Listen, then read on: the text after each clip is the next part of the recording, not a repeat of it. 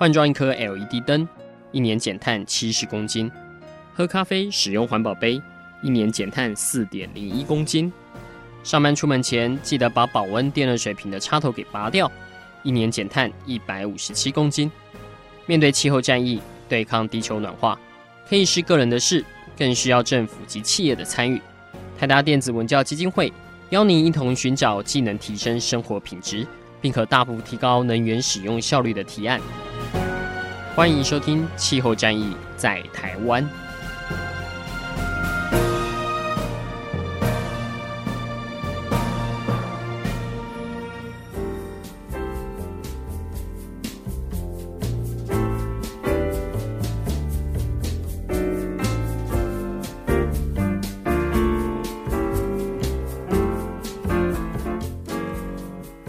欢迎收听《气候战役在台湾》，我是主持人台达电子文教基金会执行长张阳前阿甘。在我们这几个月，其实做了一个呃一些改变哦，我们尝试着把台达基金会我们过往在做节能、在做有关健康建筑的这些我们所学的 know how，尝试跟不同的合作单位。来跟他们讨论，看看这一套的一个新的技术，或是新的这个整体的系统的改善，有没有可能真的能帮助我们相关的合作伙伴？那在过去这几个月，我们跟阳光基金会有很密切的一个讨论哦。那我们选择了几个地点，尝试着在今年能够帮呃阳光基金会在面对疫情这样的一个挑战，那我们协助他去做，无论是在整个空气的品质或在节能上面，看看能不能做一些些微的一个改进。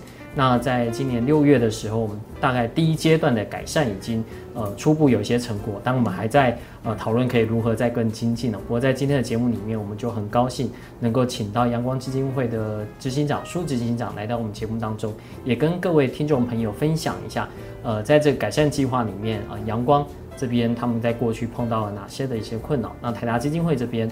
呃，我们呃在技术上面又有哪些的交流？或许是呃可能适合商友，甚至是未来我们可以共同在努力，让商友可以获得更多的帮助。我们是不是先请苏执行长跟听众朋友打声招呼？好，阿甘好，各位听众大家好，我是呃阳光执行长苏敬贤。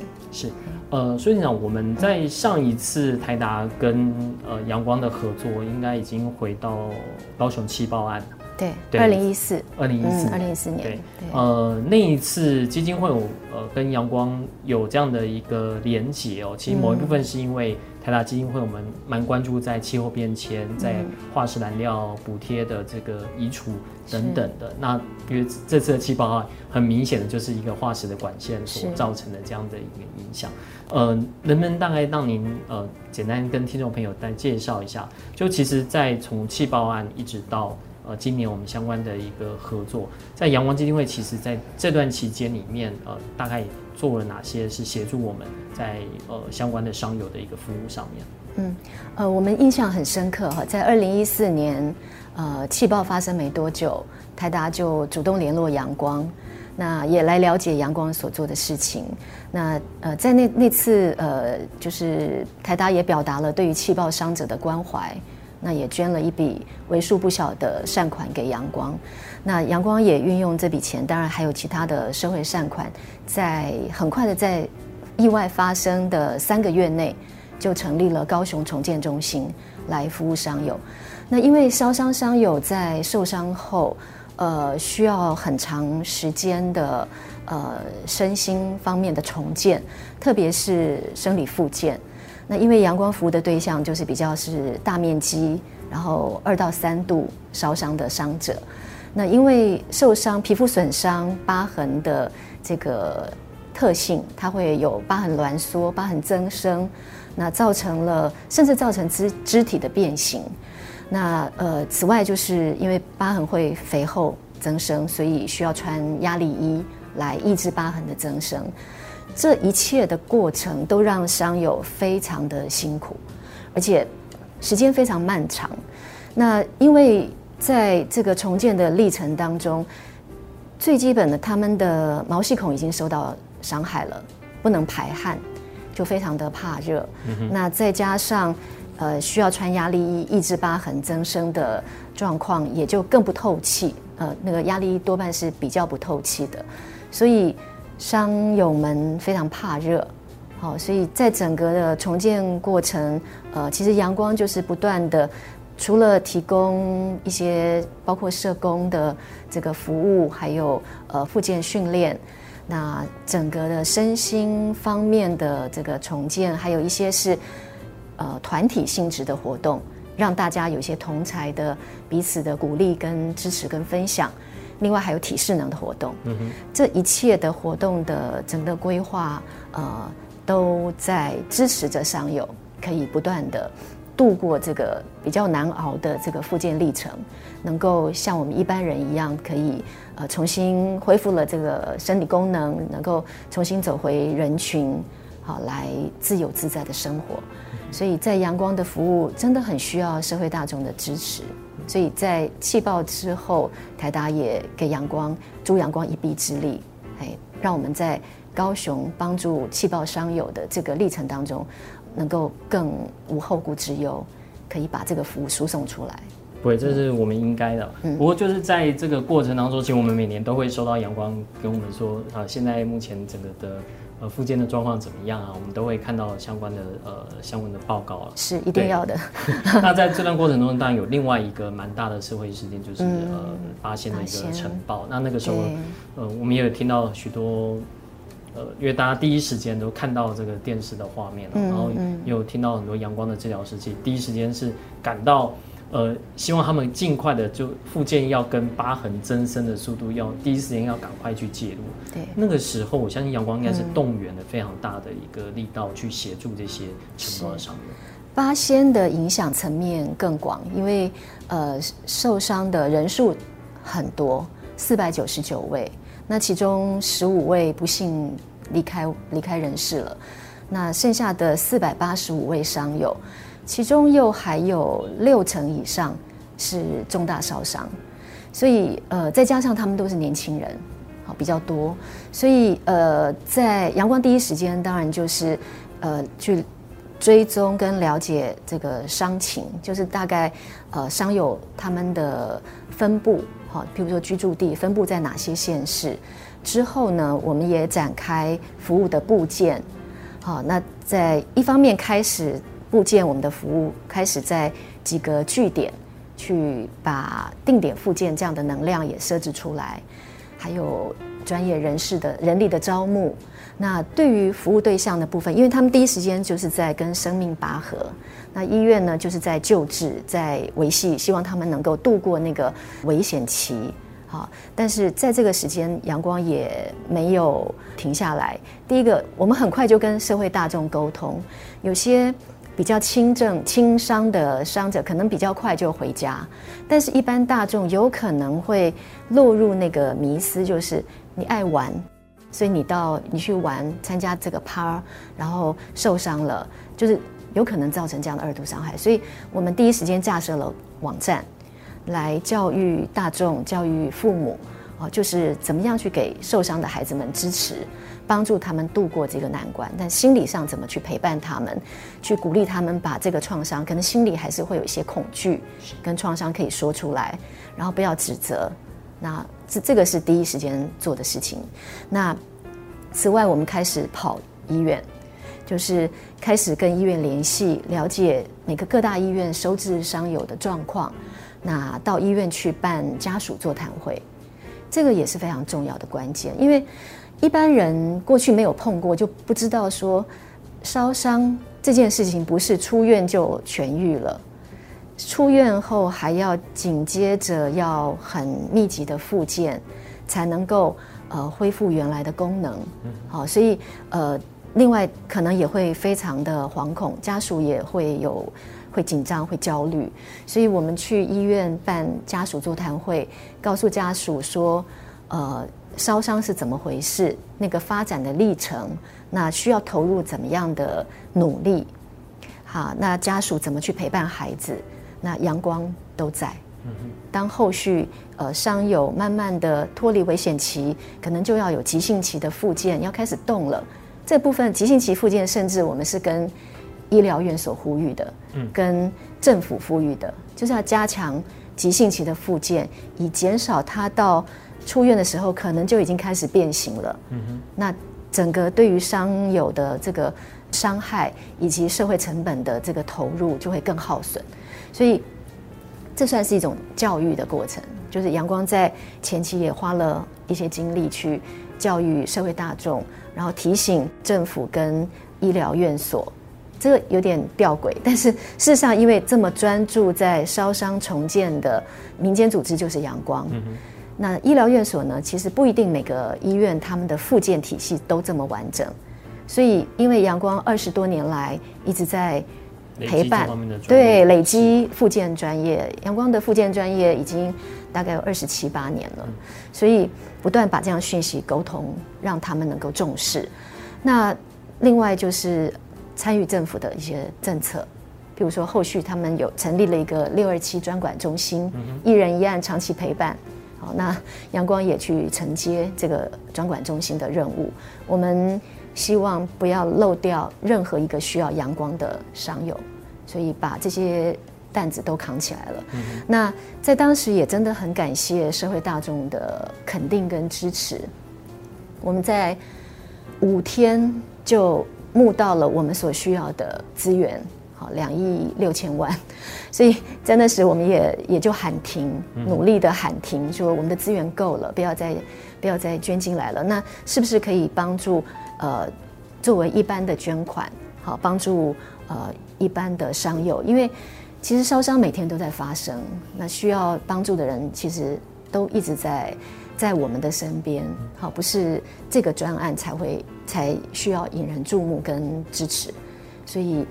呃，陆陆续续，我们也在两个月之后，各个重建中心就成立了，那也就开始迎接商友开始陆续的出院，然后呃来到阳光来继续复健，所以今年第五年了，嗯、对，很快，但是我们还是会继续追踪呃在重大烧伤意外的这个呃安全的法规上。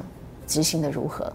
好，就是就是不要等到每次意外发生之后才来检讨，而是把法规备齐，然后落实管理，让意外减少发生，让更少人受害。希望都没有，但是真的不容易。是但是我觉得每个人都有责任，对。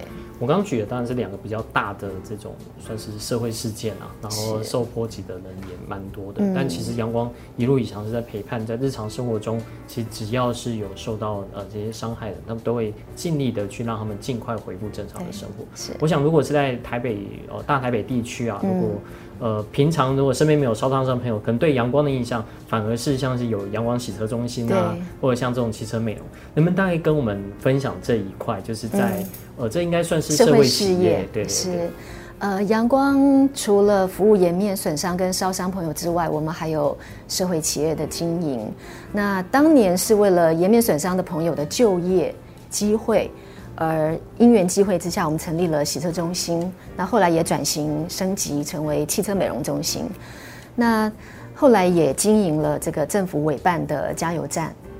这两个事业体目的都是为了身心障碍朋友的就业训练跟就业机会而存在的。好，所以汽车美容中心也快将近三十年了。那这些年来，其实我们一直很努力，也自我要求，就是阳光的事业，过去也曾经叫庇护工厂。那对我们而言，它就是一个事业，以盈利的模式，等于说商业的模式跟社会大众互动。是。然后我们提供我们的服务或商品，然后顾客上门来。但重要的是，在这样的运作当中去训练我们的身心障碍员工，让他们具备一技之长，让他们有竞争力。所以有竞争力的目标之下，我们一定要是一个有品质、要有效率这样的一个一个汽车美容中心。嗯哼。所以就是在内部也不断的要求我们的干部要在呃我们的这不管是我们的服务、我们的这些服务项目，然后同仁的训练上要不断的这个精进。好，所以这两个事业体都是。在提供身心障碍的就业。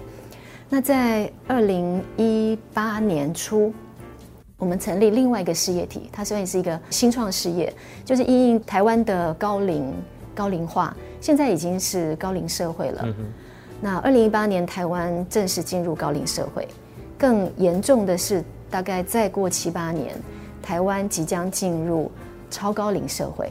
超高龄社会的意思是我们走在街上，每五个人当中就有一个人是六十五岁以上的，我们所谓的长辈。嗯，好，那这样的国家的竞争力其实是堪虑的。此外，就是因为长照的制度进来，然后长照二点零越来越完整吧。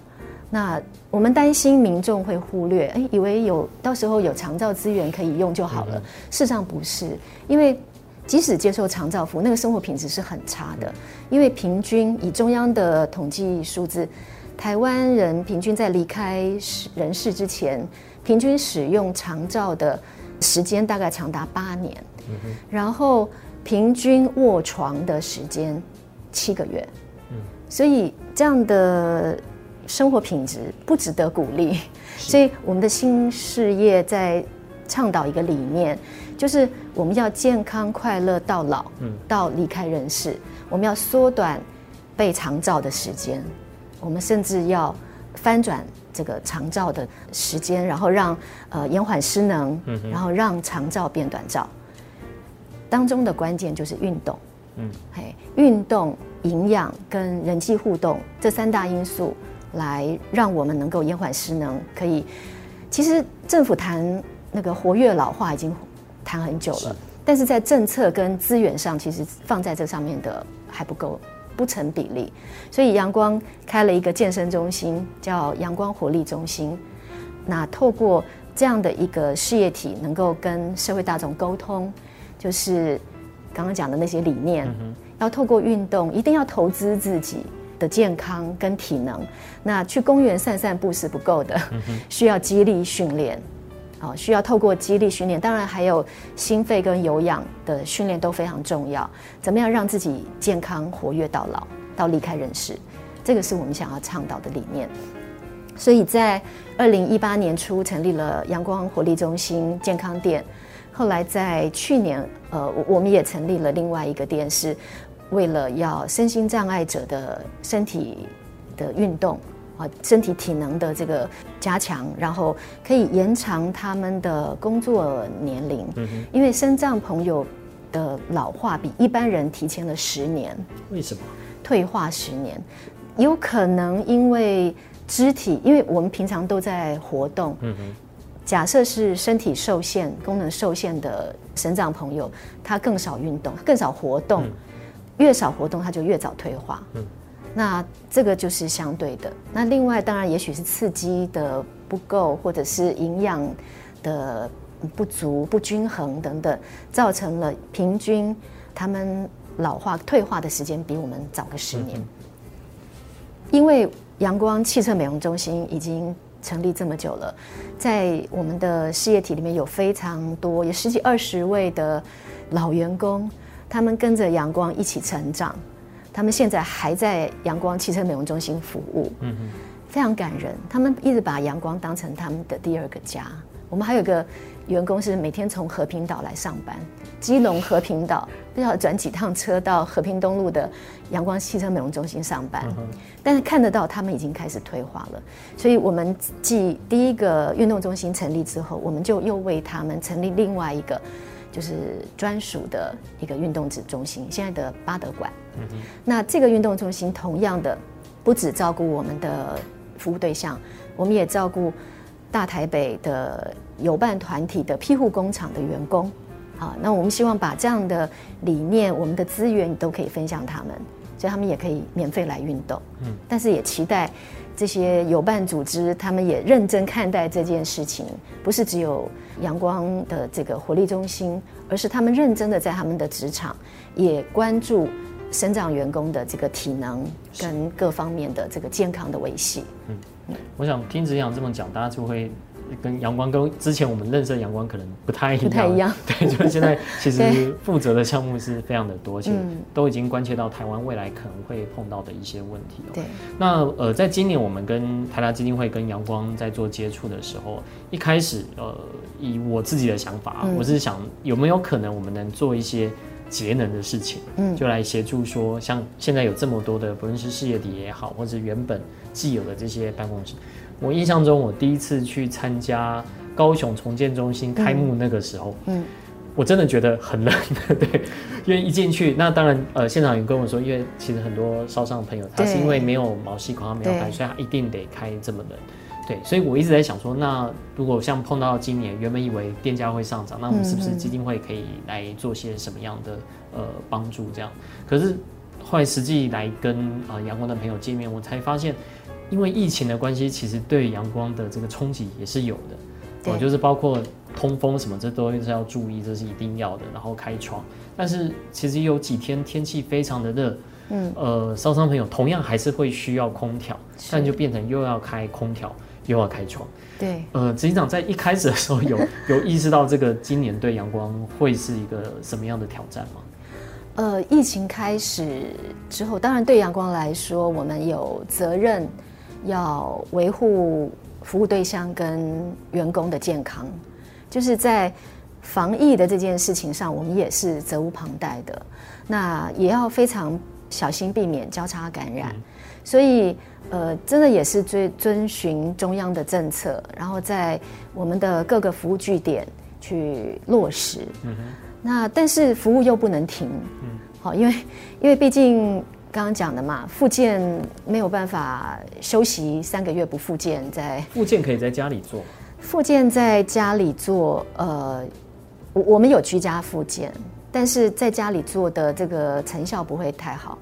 所以，我们一方面透过家访，然后治疗师到到宅去提供服务，是指导伤友怎么样在家复健。嗯、但是目的最后还是希望拉出来到阳光的场域定点复健，因为在定点复健，一方面时间比较长，一方面治疗师又可以比较多的关照，嗯、一方面又可以有同才，就是伤友跟伤友在一起是很重要的，因为他们是有相同经验的人。他不会说：“哎，你又没有烧伤。”我们我们工作人员就没有这个经验，通常第一时间不太能够取得他的理解。说我们理解他，呃，你你又不是我，但是旁边还有这么多伤友，甚至有些人比他还严重，但他就很认真复健，但看起来又好像功能又比他好，就因为我们有前后期，然后有一些伤友比较早进来。透过伤友跟伤友之间的彼此的鼓励、激励跟经验分享，那当中形成的那个动力是其实是还蛮蛮可观的。嗯，所以我们想所做的就是透过居家复健，让还没有办法出来，因为他就可能初期在心理的这个限制跟创伤还相当大，而且可能没有办法面对自己受伤的事实。又不愿意出来，所以我们是透过居家访视，一方面教导他怎么样在家活动，呃，尽量减少那个退化，但是更重要的任务是拉过来。嗯、所以我们每一个据点的这个定点附件都是非常重要。所以在疫情期间，我们还是我们没有停定点复健训练，因为定点复健有我们很比较缜密的这些防疫措施。是，哦，那。呃，我们是安心的，服务对象也可以安心。但是到宅的话，有时候过去一天他们跑个三家，譬如说三看三个个案，假设，那我们在防疫期间就只能一案，因为就减少那个交叉感染的可能，所以在服务上也都做一些调整。那至于在我们这个台北重建的交易厅这边所办的一些团体的这些活动，那也就也有稍做一些调整，嗯，或减少频率，或者说有的就暂停，是，嘿，影响真的还蛮大的。嗯、那刚刚提到，呃，开窗，因为一定要开窗，是要让就是密闭空间嘛。嗯，平常过去我们也真的没有想到说空气品质啊这些问题，因为那个舒适的环境是最重要的，让伤友可以在这边。不会就很阿杂，没有办法会痒哦，因为疤痕在增生，在皮肤在愈合的时候会痒，然后又痛，附件要痛，所以怎么样让它的环境的限制能够排除到最少？所以就像您刚刚讲的，空调的温度都会设比较低，风量会比较大，所以这样子比较适合我们商友的需要。所以在疫情期间又要开窗又要开空调，其实对我们来说其实有些影响，因为这里台北重建的这个环境是在三楼，一开窗外面真的很吵，对就是那个噪音很大。另外就是空污，嗯、那个这边是车水马龙，啊、对，汽车废气也都，但是没办法，就是得开窗，嗯、所以。想象中真的会，空气品质是真的会更糟的。嗯，所以当我们的台达相关的这些工程师进来之后，他当然也给基金会一些建议啦。嗯、就是第一个，他们认为说，或许可以运用到全额交换器，或许可以运用到我们相关的空气清净的这些设备哦，那提供比较好的这些服务给是呃阳光基金会来照顾这些商友。不过，当我们在提出这些数据的时候，我不知道执行长对你来说，那会不会很复杂？就是觉得有，我们以前真的不太会去看这些事情，因为因为我们就是一心一意服务嘛。是。那行政的事情啊，电费真的，我们电费比较高，在台北这边，因为这个这栋建筑已经四五十年了，老旧建筑，然后单一电表，就是共同的电表。那有很多的设施你要去更换，真的不容易，因为要取得全体住户的同意。那说实在，我们没有这方面的知识，这才是关键。就是我们过去没有意识到说空气品质，我们密闭然后开空调，空气品质到底有糟到什么程度？嗯，我我我们没有去想到这些事情，然后大家都在这边工作，嗯哼，哎，所以这次台达进来，我们也真的。像当头棒喝，因为你们有也很仔细、很认真的评估，然后当然也有我们把所有的电费这一两年的电费调出来看，呃，确实也花一点点力气，但是目标很重要，对我们来说是我们非常非常期待，所以该花什么人力啊、跟大楼协调啊这些事情，我们都很努力去做。重点是我们在这个上面也有很大的学习，因为。健康的这件事情，空气品质是非常重要的，但我们已经忽略太久了。嗯哼。那这次的机会让我们重新学习，而且得到你们的资源，然后来做这样的改造，我觉得我们真的非常幸运。嗯。其实这也是我们一次的学习，因为过去我们在基金会可能我们先从我们自己的空间去做相关的一个改善，是。但有些时候这样的改善可能并不是适用。各种不同的空间里面，嗯，嗯呃，因为我相信每个人进到每个空间感受到的舒适度可能是不一样。其实像。呃，现在阳光这边的厨师，我相信其实已经都比我们基金会那边要来得好。哦，因为我不让他们 二十九度就开冷气这样。哦，二十九度。二十九度。所以来这边其实是相对来说其实很舒服，而且用电量是不高的。对对对。那我们在之前的节目其实也访问到这次主导改造的邱记者。嗯。那当然我们也会跟工程师有做多呃很多的这个讨论啊。嗯。我不知道在呃从改善完之后，实际上你有觉得大概主要的改变会是在哪边吗？就你个人的一个感觉上面，感觉的话就是，我们先不提数据啊，因为对对对，数据大概我我这边大概知道多少，我是比较想了解，就是在一个空间改造之后的这种呃使用上有什么样不一样的地方？我觉得比较安静，然后呃有那个舒适的感觉，应该是说空气的感觉是比较清新的，嗯哼，哎，那比较少过去有时候。就是一天中午、下午之后就会有一点点闷。嗯，当然有时候像我们这个交易厅这个空间人少的时候，我们就会把空调关掉，是，又又省电嘛，要节电。嗯、但有时候又人很多，那又觉得闷。嗯哼，哎，所以在改造之后，呃，一方面我们觉得是还蛮，就是那种舒适感是觉得空气是是舒适的。另外就是我们有一边是西晒，对对。那过去呢，就是其实一般办公空间跟家里也是，就是靠近那个西晒的那一面，嗯，人靠近那边就会觉得那个热度就温度就升高了。那其他的空间因为空调开很低嘛，温度很低，或就会比较凉爽。但现在就比较平均，对，我觉得这个还是蛮明显的改善。嗯哼，其实这两块我可以呃很快的 feedback 给执行长，嗯、为什么会有这样的一个差别？嗯、因为我们现在装了新风系统之后，等于是不断的把外气吸进来，嗯，但我们会先做全热交换，让它等于有遇冷，那、嗯、就不会让我们空调的这个负载呃变得很很高，对。对，但是它有一个好处是，呃人多的时候，因为大家都呼二氧化碳，可能没有办法急着感谢，但是只要有一段时间，比如说这个地方呃是没有人的，你平常关掉空调。它的脏空气还在里面，嗯，但是现在因为装了这个新风系统，你关到空调，它其实是把新鲜的外气进来，所以它就一下子就把它脏空气带走了，是，对，所以就不会说像过往 就是从从早上就一直累积，然后这个屋中的空气一直累积到下午，这样下午比如中午休息时间，那大家就一样这个的新鲜的空气就可以进来做个交换，嗯，然后另外它这次其实有一个比较特殊的设计，就这个双层窗，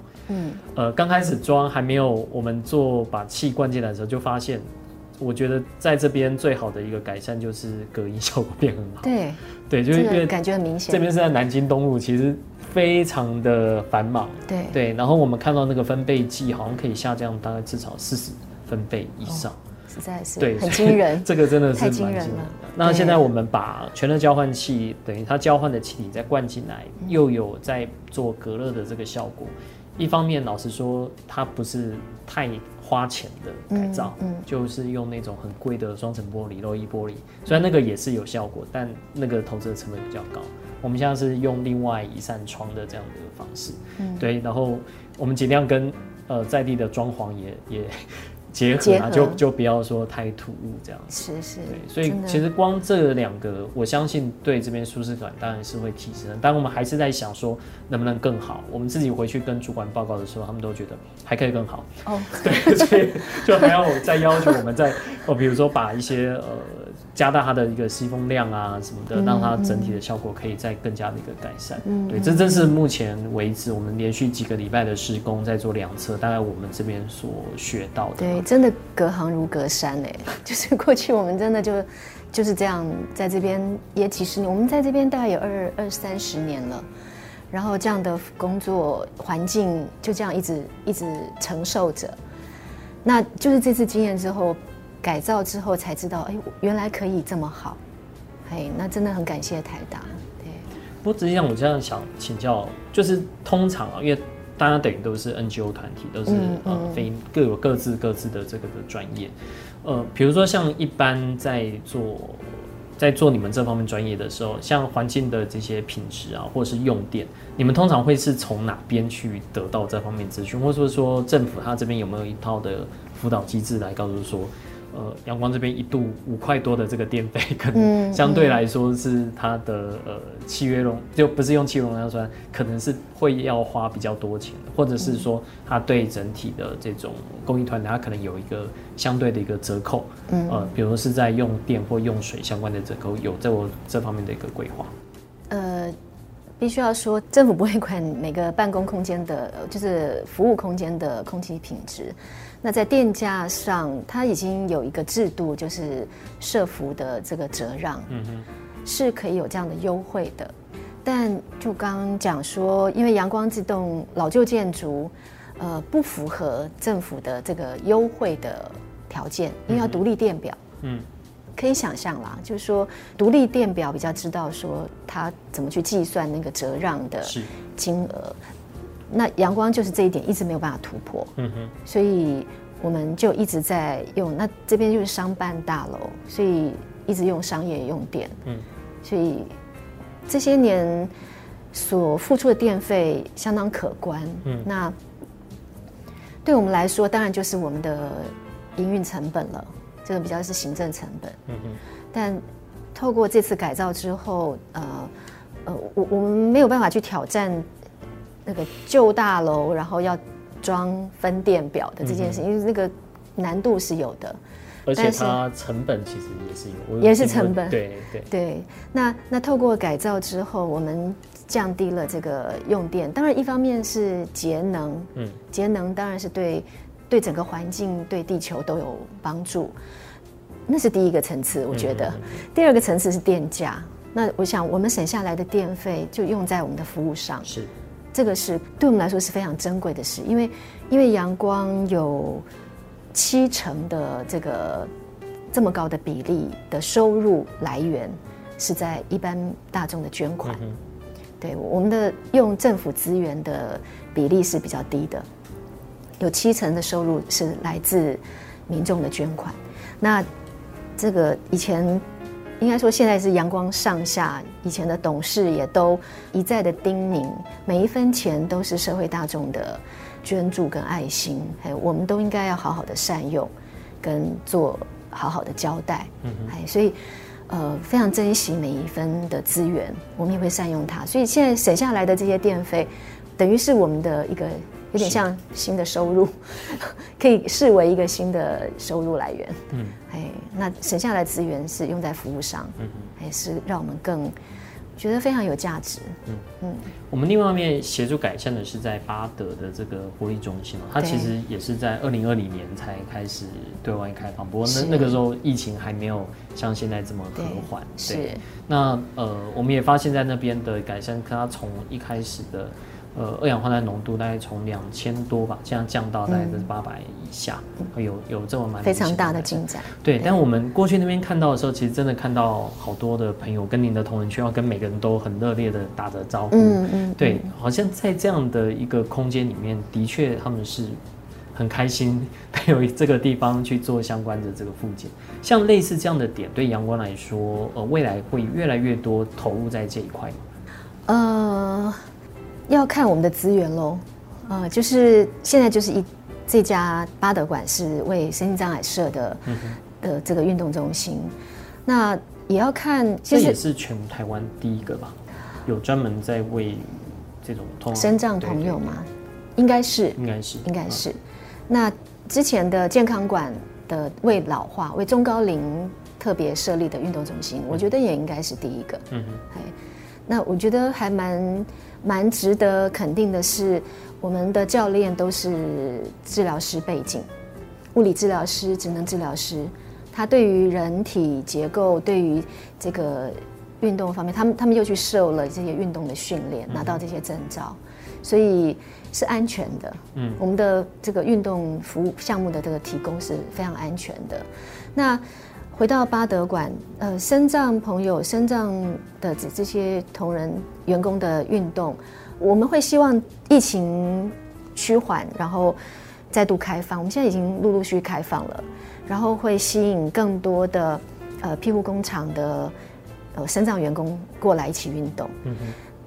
我们现在先做一件事，就是我们也开课给职从人员、职业重建人员，嗯、就是。职业重建人员就是呃，等于说去做生长者的这些训练呐，或者是呃这些就业计划啦，呃这样的专业人员叫职重人员。我们先开课给他们，那开课给他们，未来回到他们自己的工作场域，不管是在公部门，不管是在民间团体的庇护工厂，他们自己先学习自己运动的好处。然后学习一些基本的概念，那接着他们的员工的训练，他们的员工来到阳光训练，那呃，也就是在这样的精神、这样的作为，在他们的这个体系之下，也能够被深植人心。嗯，就我刚刚讲的，阳光不是只有独厚自己的生长员工，我们希望所有更多的伙伴都能够受惠，都能够。开心的在职场工作，我觉得对身障朋友来说，那是一种生命的尊严跟价值。如果这样子的，透过这些体能运动，能够延长他们的职涯时间，可以自力更生的时间更长，我觉得是非常值得投入的一件事情。所以，呃，八德馆正在。承接这样的使命，来为我们自己的员工以及为其他有办组织的员工提供服务。好，未来会不会继续呃拓展到其他的县市啦？提供让更多的身障朋友可以受惠。呃，我们会有这样的期待，但是也要看资源走到哪里。如果有这样的机会，我觉得我们责无旁贷。嗯。好，今天非常谢谢执行长来到我们节目当中来跟我们分享，就是目前在阳光所做的这些很令人感动的事情。那当然，呃，泰达基金会很荣幸能够成为阳光的合作伙伴哦，那也贡献了我们自己在这方面的一些 know-how，大概协助在健康建筑在节能这一块能够带来这些商友们能有一些小小的注意，也希望说真的能够在这个疫情下对阳光有一些帮助。会，谢谢，帮助很大，谢谢您。好，谢谢。以上节目由台达电子文教基金会独家赞助播出。台达电子文教基金会邀您一起环保节能爱地球。